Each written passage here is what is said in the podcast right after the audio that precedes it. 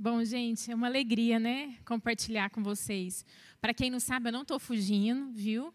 Não tem nenhum plano de ir e não voltar. É simplesmente o Senhor nos agraciando com um ano sabático para nossa casa, um ano sabático mesmo. Como dizia minha mãe, quando eu ia sair, ela falava: ó, oh, dois V, hein? Você vai e volta. então Deus também está falando isso no nosso coração. É com dois V, a gente vai e volta. Amém? E por isso também, né, é, é com muita alegria assim que a gente vai compartilhar nessa noite essa palavra que eu creio que Deus ainda vai instigar meu coração a muito mais nesse ano sabático, porque é um dos desejos do meu coração estudar. Né? Eu não vou estar matriculado oficialmente, só o Marcos está matriculado oficialmente numa instituição bíblica lá, e, mas é, eu decidi não me matricular porque eu queria ter tempo disponível para minha casa, né? Para poder servi-los com tudo aquilo que é necessário, uma vez também que nós vamos estar lá sozinhos, né?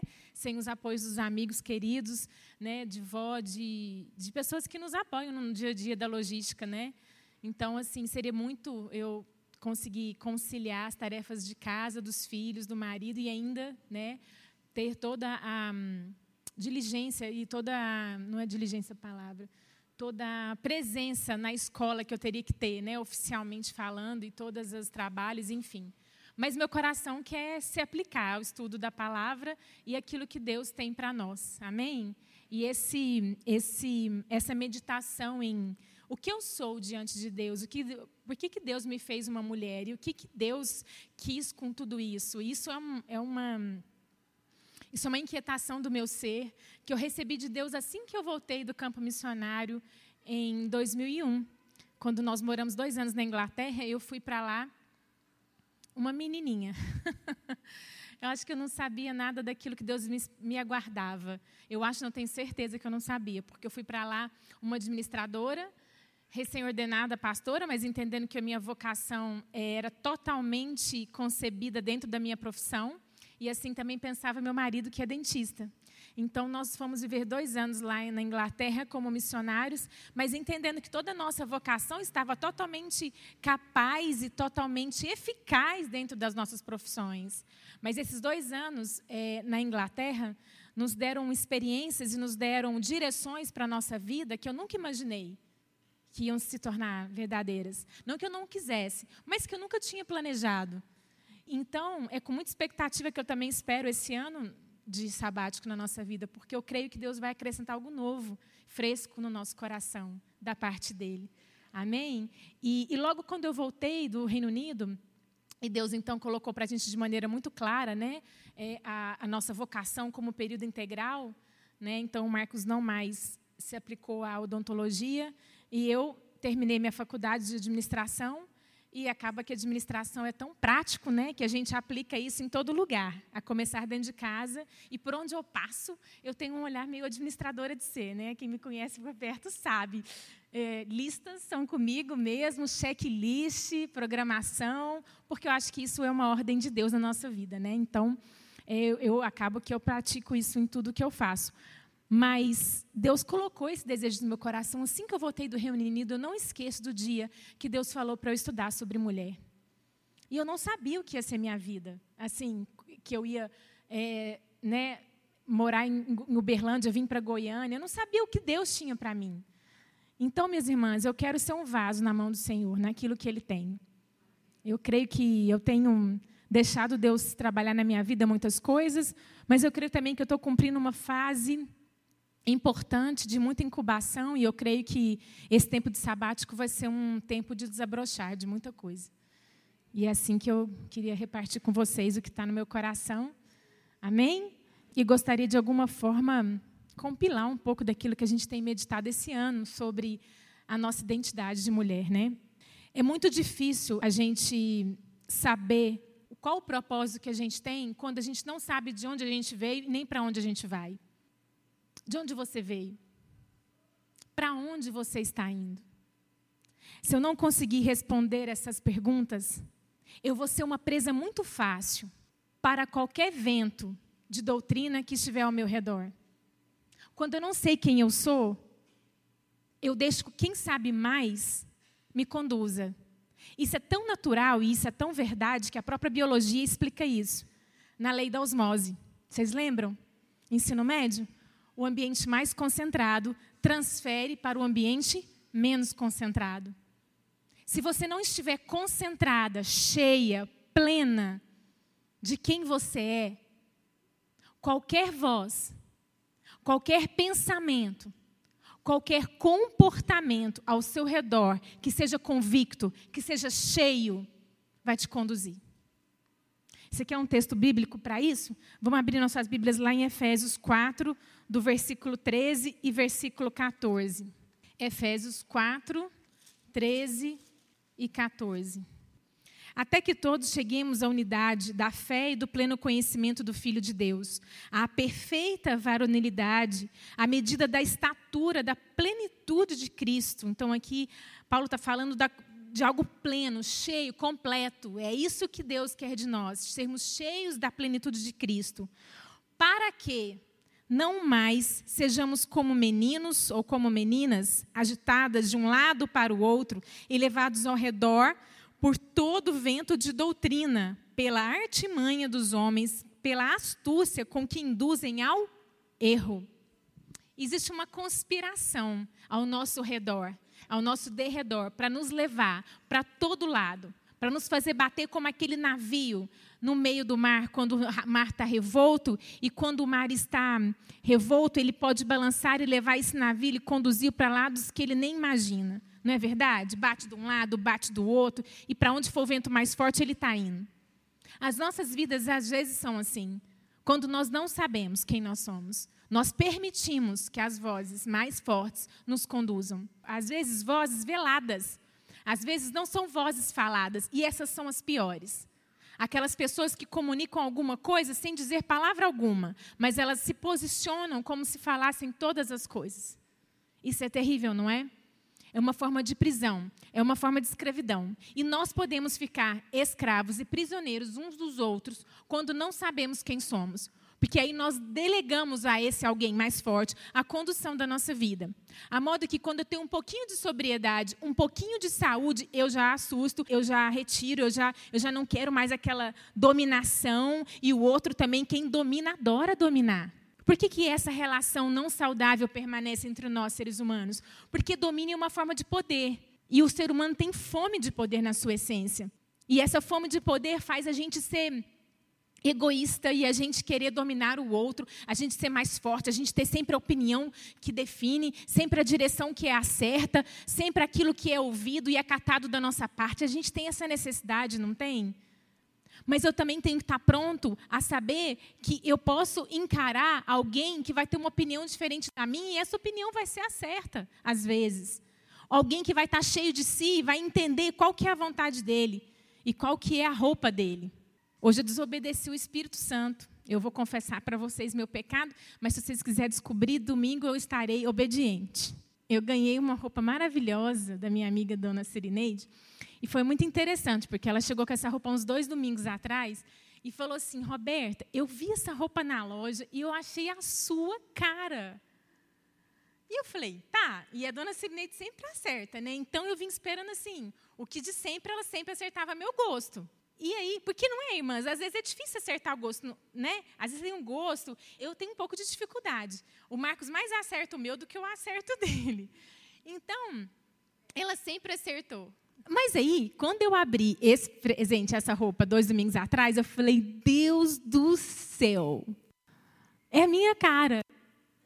Mas é a minha cara, vocês vão entender domingo. É a minha cara, da minha lá da, de uma essência que eu não tenho tanta ousadia de transparecer. Mas Deus revela para a dona Sirineide essa essência, né, dona Sirineide? Ela olha com os olhos que estão além do físico. E eu falei, dona Sirineide, é a cara do Texas essa roupa. Eu vou me libertar, Senhor. Porque lá eu não vou, eu não vou ser diferente, né? Que eu vou estar igual, eu acho. Mas Deus falou comigo, é engraçado, né, filha? Por que, que você não pode ser autêntica com o seu gosto aqui? Por que, que você não é tão forte? Aguentar as críticas ou opiniões desfavoráveis. Porque a gente tem. Nem sempre são críticas é, negativas, às vezes são pontuações e observações de gostos. As pessoas têm gosto e têm. Ah, eu gosto dessa blusa, não, eu gosto desse sapato, não, não gosto desse corte de cabelo, não, eu gosto disso, gosto daquilo. E as pessoas expressam essas opiniões para nós, sim ou não? elas expressam, principalmente mulher, né? A gente adora palpitar, isso é bom. E a gente tem que ser forte o suficiente no nosso espírito, na nossa alma, para ouvir essa opinião do outro e não ser conduzida por ela. Avaliar naquilo que é importante ser avaliado, porque a gente não está 100% certa, muitas vezes a gente está precisando mesmo de opiniões das amigas, e graças a Deus por isso, porque as amigas nos protegem, amém? As amigas guardam umas às outras, as amigas cuidam e zelam uma pela outra. Mas às vezes, infelizmente, só de vez em quando a gente escuta umas opiniões que não são tão ajudadoras, não é verdade? O que, a gente faz nessa hora? Guarda o nosso coração e continua sendo aquilo que você é. Então, domingo eu vou estar obediente, dona Sirineide, eu prometo. E para ficar bem obediente, eu vou vir com a mesma roupa de manhã e de noite. Ela não vai ficar fedida. Porque vai ser tanto abraço, né? Tanto choro. Sabe, minhas irmãs, quando Deus criou a mulher, lá em Gênesis depois vocês acham endereço aí, porque é o seu versículo de cor, é só o endereço que eu estou confundindo. Quando a palavra de Deus fala que o Senhor coloca para Adão que não era bom que ele ficasse só, que ele ia fazer para Adão uma mulher que o correspondesse, e que o correspondesse de forma idônea. 2,18? Pois é. Não é 2,18? Ah, já sei, gente. Aqui. Eu vou mostrar a prova do crime. Eu gosto tanto dessa Bíblia. Eu estou vendo que 2,18 tá, porque tá 2 de um capítulo e 18 de outro capítulo. Tá certo. Aí, ó, não estou doida, não. Estou zoada. É isso mesmo. Quando Deus fala que não é bom que o homem ficasse só e ele vai criar essa mulher para corresponder, olha que coisa interessante. Deus cria e ele cria sozinho, não é verdade? Ele não pede opinião para Adão e nem opinião para mais ninguém. Não é verdade? Foi uma decisão de Deus e de Deus sozinho. E uma decisão que Adão, querendo ou não aceitar, graças a Deus que a Bíblia relata que ele aceitou a princípio, Deus deu para ele. E Deus deu a mulher para Adão de uma forma indutiva, trazendo a mulher para um relacionamento, para um engajamento e para uma intencionalidade. Porque quando Deus cria a mulher, ele já cria a mulher num contexto de relação. Porque Adão já existia na face da terra. Amém? Ela já tinha alguém com quem relacionar uma vez que Adão não tinha com quem relacionar. Adão foi criado e só tinha quando ele foi criado os animais, as plantas e toda a natureza. E de forma que Deus deu a ordem para Adão o quê? Cuidar e guardar desse jardim. Deus não dá uma ordem relacional para Adão. Sim ou não? Sim. O que, que isso significa? Bate pronto, nós somos capacitadas por Deus para o relacionamento mais do que os homens. E isso é de Deus na nossa vida. Isso é de Deus, e isso faz parte da nossa essência, isso faz parte de onde eu vim e para onde eu vou. Isso faz parte de falar que eu fui nascida de uma essência de Deus, porque eu sou uma imagem, uma semelhança e você é. Então nós carregamos a porção de Deus na terra e uma porção relacional, e uma porção que engaja, e uma porção que de forma intencional se relaciona. Eu não posso me eximir de compartilhar aquilo que o Senhor está me revelando. Porque é algo que Deus deu para nossas vidas como mulher. Foram nós que Ele deu peito. Sim ou não? Ainda que os homens tentam pôr peito, irmãs. Pode pôr prótese o tanto que for. Ele vai injetar a forma, mas ele não vai traduzir a essência. Porque a nossa forma física, ela é fruto de uma revelação de essência. Nós somos uma imagem conforme uma semelhança. Nós temos uma semelhança com nosso Pai, de sermos mulheres e sermos suas filhas que relacionam. E é de uma forma tão intencional, porque o nosso peito, ele tem uma capacidade de produzir alimento. Sim ou não? Capacidade natural que Deus deu, amém? Uma capacidade que gera um leite que é segundo uma fome de um outro ser. Amém? Então significa que nós carregamos de Deus uma capacidade de discernir o alimento, de produzir o alimento e de entregar o alimento a quem necessita. Amém? Nós não podemos nos recusar a esse propósito, a essa essência, porque ela foi dada por Deus na nossa vida. Se eu não estiver funcionando com essa essência, eu não vou estar plena. Se a minha visão de mundo, se a minha cosmovisão, se a minha, a, a, minha ótica, o óculos que eu coloco cada manhã, não me diz que eu fui criada por Deus com um propósito de me relacionar com as pessoas que eu encontro e de oferecer a elas todos os alimentos que eu puder oferecer, se eu não viver nessa integralidade, eu vou estar sendo frustrada. Porque essa é a minha essência. Essa é de onde eu vim. Essa é a minha origem. E todos nós somos frustrados quando nós não vivemos aquilo para o qual nós somos criados para viver. Da mesma forma que muitas vezes quando a gente não se encontra nas nossas profissões, a gente não se realiza, a gente fica, a gente fica apático, a gente fica desanimado, a gente fica triste, porque a gente às vezes não está fazendo aquilo para o qual a gente tem dom. E a gente fica tentando, às vezes, fazer uma coisa que dá mais rendimento, ou que aparece mais, ou que está em alta, que está na moda, ou que as vozes mais fortes ao meu redor estão falando que é super produtivo, que é super interessante, mas aquilo ali não é meu dom. Meu filho, um dia chegou para o pai dele e falou assim: Eu não quero estudar, porque eu quero ser lixeiro. Ele achou que esse argumento ia valer, entendeu? Aí o pai dele falou assim: Tá bom. No dia que você terminar o segundo grau, ensino médio, Aí você pode decidir o que você vai fazer. Mas eu quero te falar uma coisa: eu vou te apoiar, se você quiser ser lixeiro. Mas então você vai estudar para ser o melhor lixeiro que você puder ser. Quem sabe você não vai fazer uma revolução na política pública desse país, trazendo ideias muito práticas e eficazes para o recolhimento de lixo, para a reciclagem de lixo. Quem sabe? Quem sabe? Não é verdade? Então ele estava querendo se safar do estudo, a gente foi pôr brasa na cabeça dele. Não, esse é seu dom, eu não posso falar que não seja. Porque, gente, nós precisamos de lixeiros, amém? Gente que pensa no lixo, gente que recicla esse lixo, gente que faz esse lixo virar energia, como na China, uma coisa maravilhosa que eles fazem com o lixo para virar energia.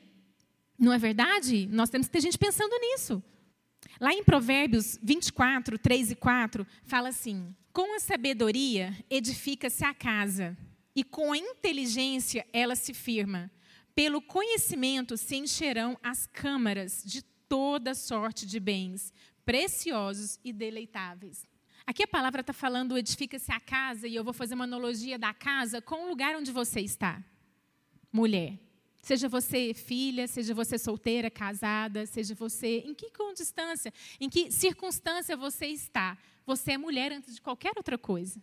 Amém? Uma das palavras reveladas por Deus na minha vida que me resgatou muito a minha essência e me fez encher daquilo que eu sou em Cristo, da plenitude que Efésios 4 diz, foi entender que antes de eu ser a esposa do Marcos, ou mãe do João Marcos, da Larissa do Luiz Felipe, eu sou uma mulher, filha de Deus. Isso vem antes. A minha relação com os meus filhos não podem me definir. As minhas relações com minha relação com Marcos muito menos. Eu tenho que me definir em Deus. Eu tenho que saber quem eu sou em Deus para eu poder ser a mulher que o Marcos precisa, para eu poder ser a mãe que os meus filhos precisam, e que nos momentos de desobediência desses três anjinhos, eu não surte, eu não pire, porque eu sei quem eu sou e sei que eles são em Deus, amém? Porque às vezes os filhos têm um poder de nos deixar meio louca né? Qual a mãe aqui que fala amém comigo? Às vezes eles estão no meio mais concentrado e a gente no menos concentrado. E aí, por osmose espiritual, a gente vai ficando refém das opiniões, das ideias, dos achismos. Você lixeiro, não vou estudar. Enfim, por aí vai. Nem preciso dar exemplo, né? Porque todo mundo aqui tem um para pensar. Ou às vezes a gente fica refém e encolhida diante do marido. Às vezes ele é um super protetor que quer dominar, né, até para onde você vai, com quem você vai fazer a unha, com quem você vai tomar café, que horas que você vai, que horas que você volta. Ou às vezes ele é o relaxado da relação, não está nem aí que hora que você chegou, que hora que você foi embora, se o carro tem gasolina, se não tem, se você tem dinheiro na carteira, se você não tem. E a gente fica refém dos dois. Ah, esse aqui não me ama, nossa, esse aqui não me, só me sufoca. Não, é o lugar é onde eu sou mulher, filha de Deus, do Deus Altíssimo. Esse é o meu lugar. Primeiro, depois as outras relações. Amém? Porque no dia que esse marido não me falar bom dia, ou no dia que ele me encher de beijos, eu não vou duvidar de quem eu sou para oferecer para ele aquilo que eu preciso oferecer. Amém? E muito interessante porque essa palavra de Provérbios 24, então, ela fala de três virtudes. Ela fala de sabedoria, fala de inteligência, fala de conhecimento. Quem aqui nasceu sábia? Corajosa? Inteligente? Não, não é corajosa, gente. Inteligente e cheia de conhecimento.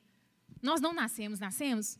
Nós não nascemos prontos com essas virtudes. Não nascemos. Significa que nós temos que buscá-las. Significa que nós temos que nos engajar para que, uma vez que a gente busque essas virtudes dadas por Deus, a gente construa a nossa casa. A gente construa o lar que a gente quer construir.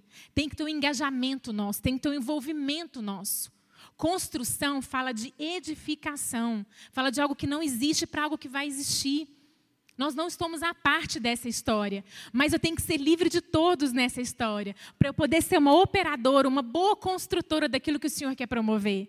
Amém? Eu tenho que saber quem eu sou como mulher, para saber que na minha relação eu dou porque o leite está produzido. Eu não retenho esse leite. Eu não, eu, não, eu, eu não encolho a minha mão nesse estado. A palavra de Deus fala que eu tenho que fazer o bem a todos, não é verdade? Eu não posso cansar de me fazer o bem.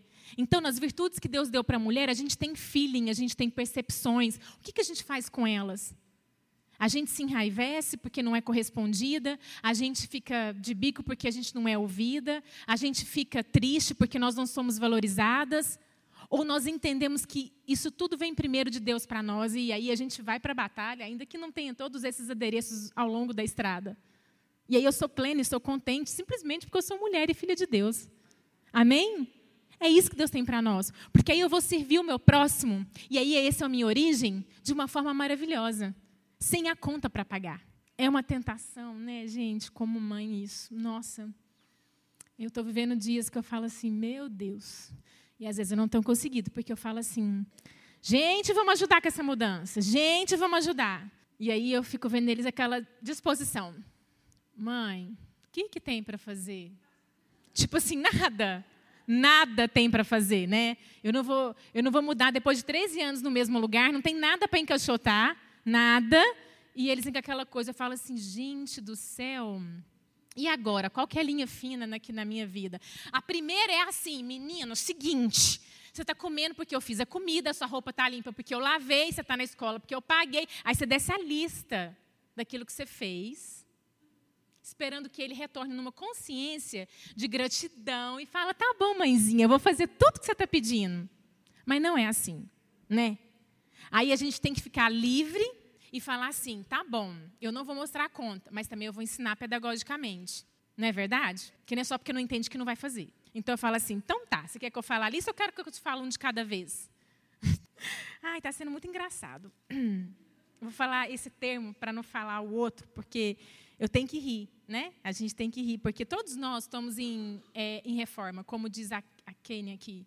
Ninguém está pronto, mas esse é o nosso destino. Esse é o nosso destino. Sabe, se a gente for contemplar a nossa vida naquela frustração, Deus, eu não dou conta, eu não dou conta, eu não dou conta, porque é tudo muito difícil. E é. Só que eu tenho que olhar na perspectiva do que, que está por vir, a eternidade. E é lá que nós vamos ser plenas. Mas enquanto eu não chegar lá, eu caminho rumo a isso. Amém?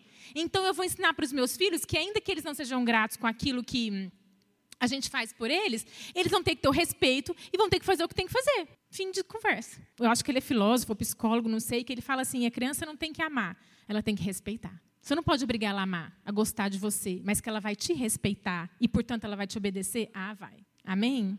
Eu adorei essa definição, distinguindo as duas, porque a gente fica livre, né? Para poder instruí-los no que precisa instruir. E para a gente ir concluindo, eu gostaria de ler o versículo de Provérbios 14, 1, que fala que a mulher sábia edifica sua casa e a insensata com as próprias mãos a destrói. Mas o que eu gostaria de pontuar nesse versículo hoje, e é algo que às vezes a gente medita pouco, porque a gente trabalha muito que a mulher ela constrói, ela tem esse poder de Deus, isso é um poder de Deus. Estamos querendo empoderamento? Não tem nada mais poderoso do que ter, dado, ter sido dada por Deus ferramentas, sensibilidades, capacidades de força, de empreender construções que são necessárias aonde a gente estiver. Amém? Essa capacidade vem de Deus para nós. Homem não tem a mesma capacidade. Homem não enxerga uma situação, seja ela qualquer, seja ela doméstica, seja do trabalho, seja ela emocional, e fala assim: tá bom, eu preciso fazer isso, que eu vou fazer isso ao mesmo tempo, que eu vou fazer aquilo, que eu vou passar lá, que eu vou vir, vou convidar tal pessoa. A gente pensa no emocional, ela está triste, vou fazer um bolo para ela. A gente pensa no prático, o menino precisa de vacina, vou levar ele lá. A gente pensa no espiritual, nossa, eu vou passar naquela pessoa e gastar duas horas de oração com ela. Amém? Ao mesmo tempo. Homem não pensa dessa forma. Homem não pensa. O homem, ele, ele até pensa várias coisas ao mesmo tempo, porque é uma analogia daquilo que Deus criou. Ele tem milhões de espermatozoides, ele tem milhões de sementinhas para serem ejaculadas, né? Mas sai um de cada vez. Significa que eles fazem uma coisa de cada vez. Que dá nos nervos da gente, às vezes, né? Porque a gente não tem essa capacidade de fazer só coisa de cada vez. Aí vou contar a cena de ontem. Meu marido está assim. É, porque fácil agora, né, amor? Não precisa tirar os móveis da casa, então muito fácil vai estar essa mudança. Eu, muito fácil mesmo. Eu já aprendi, mas tem umas coisas que eu nem, eu nem argumento mais. Sabe o que Deus me ensinou? Fica calada, porque Ele vai ver. Vai te poupar saliva, vai te poupar desgaste, vai te poupar argumentação. Eu tenho tanta certeza que não é o que Ele está falando que eu vou deixar Ele ver, para Ele crer. Entendeu? Aí tá. Aí ontem foi o primeiro dia de encaixotamento. Aí apareceu uma anja do Senhor, né, minha amiga Cris filha da dona Raquel, que é uma arquiteta, então ela tem aquela visão espacial. Eu falei, Cris, fala que eu estou obedecendo, mas você fala tudo, que eu não estou com capacidade de pensar nada. Aí ela falou, falou, sete horas da noite, terminamos com metade da casa encaixotada, na sala. Aí ele chegou, dez e meia da noite. Amor, muita coisa, né? Falei, hum. Falou, nossa, mas já tirou tudo dos armários? Falei, não, amor, metade, eu acho. Falou, é, é muita coisa, né? Falei, é, muita coisa. Tem hora que a gente tem que poupar. Sabe por quê? Porque o Espírito Santo já falou. Para que, que a gente vai ficar? Te falei, te falei, te falei. A gente adora, né? Ganhamos, mas não é isso que Deus quer. Então, eu estava falando da mulher sábia que edifica a mulher, é, e a insensata que destrói. Existe um ponto neutro nesse versículo? Ou você constrói, ou você destrói. O meio é o lugar neutro que a gente adora ficar. Não vou expor minha, a, minha, a minha opinião. Eu vou ficar neutra. Eu vou me abster de me pronunciar. Eu sei que tem situações e situações, mas aqui a palavra está falando que intencionalmente eu tenho que me engajar e relacionar de forma que eu construa. Eu não posso abster de construir quando eu percebo uma fome, quando eu percebo uma necessidade, quando eu percebo algo que eu posso produzir daquele alimento para aquela pessoa ou para aquela situação, seja no meu trabalho, na minha família, onde eu estudo, na minha casa. Amém? A palavra em Apocalipse 3 fala que o morno para Deus, ele vomita. E muitas vezes nós mulheres, por diversas razões, nós não vamos entrar no mérito agora, porque também as razões opressoras da nossa vida que nos calam, e existe, nós muitas vezes somos mal compreendidas e muitas vezes nós somos mal ensinadas, de forma que a gente quer um lugar ao sol, mais do que uma essência ao sol. Porque mais do que o lugar é a essência, porque não adianta nada lugar sem essência. Eu chego lá e não sei o que eu faço. Haja visto que há tantas pessoas no poder aí público que não souberam fazer o que tinham que fazer. Sim ou não? Elas tinham toda a autonomia e todo o poder de direito para fazer e não fizeram.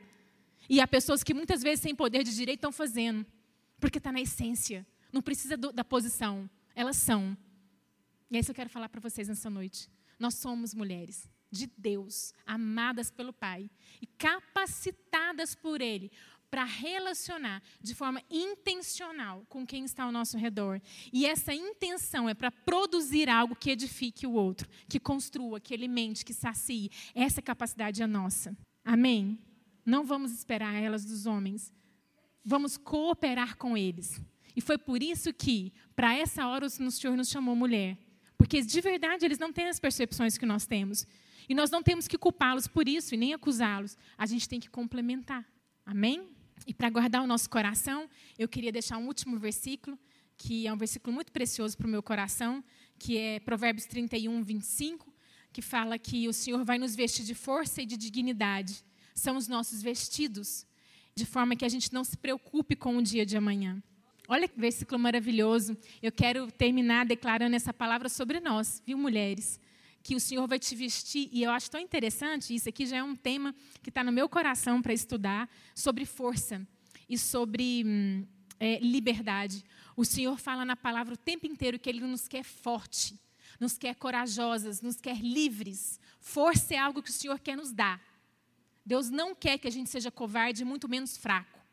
Tem outro versículo lá em Provérbios 24, 10 que fala assim: Se no dia da sua angústia você for achada fraca, quão pequena é a sua força? Deus não quer que nós sejamos com pouca força. Deus quer a gente com muita força. E Ele está comprometido a nos vestir de força e de dignidade. E sabe o que significa dignidade? Olhando no dicionário, eu também descobri que dignidade significa o amor próprio. Significa você ter consciência de quem você é. Porque aí você vive de forma digna e não indigna. Então, olha que coisa interessante. Toda vez que eu tenho força, eu estou mais concentrada. Amém? Eu vou passar para o meio, meio menos concentrado. Isso é maravilhoso. Nós é que temos que incentivar, é interferir, e não o contrário. Então, a força de Deus nos faz ser o meio mais concentrado. Aonde eu estiver, amém? E o vestido da dignidade de Deus me faz saber quem eu sou e para onde eu vou. E, portanto, eu espero o dia de amanhã com alegria. Simples assim, Larissa. Não sei o que a Mari vai ser quando ela crescer, mas a gente espera com alegria que o Senhor está com ela. Não sei como será meu primeiro dia, lá quando eu chegar nesse novo tempo, nessa nova terra, nesse novo ritmo de vida, mas o Senhor tem me vestido de força e de dignidade, com muitos choros, mas com muita alegria, porque eu sei que apesar de eu não saber de nada, Ele está no controle de tudo. Amém? Que o Senhor vos abençoe.